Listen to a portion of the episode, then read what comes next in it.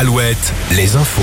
Présenté par Morgane Juvin, bonjour. Bonjour Arnaud, bonjour à tous. Retour au calme en Russie alors que le groupe paramilitaire Wagner se dirigeait hier vers Moscou. Le chef de la milice a été dissuadé par le président de la Biélorussie. Les 25 000 personnes, les 25 000 hommes de Prigogine sont donc retournés à leur camp sans risque de représailles et le chef de la milice est parti s'exiler en Biélorussie. Pendant ce temps, les Ukrainiens ont progressé. Des nouveaux coups de feu entendus hier à Nantes. Des détonations ont retenti quartier Bellevue en fin d'après-midi. Deux personnes ont pris la fuite sur un deux roues. Selon Presse Océan, un individu a été blessé au niveau des membres inférieurs. Fin mai, des coups de feu avaient été tirés au même endroit. Toujours au centre de cette violence, des règlements de compte autour de la drogue.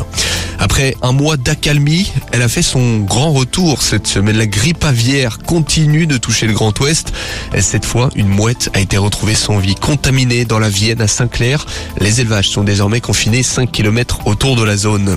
On court ce dimanche à Vannes dans le jardin des remparts. Le trail des remparts revient pour une douzième édition.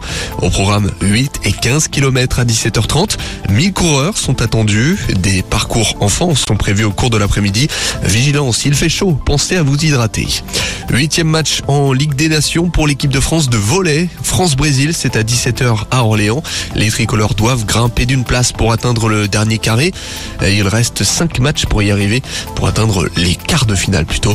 L'Euro 21 en football chez les moins de 21 ans, les Bleus affrontent la Norvège ce soir pour le deuxième match de groupe.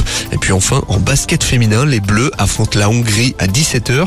Les tricolores ont perdu en demi-finale de l'Euro hier et jouent la troisième place. La finale oppose la Belgique et l'Espagne.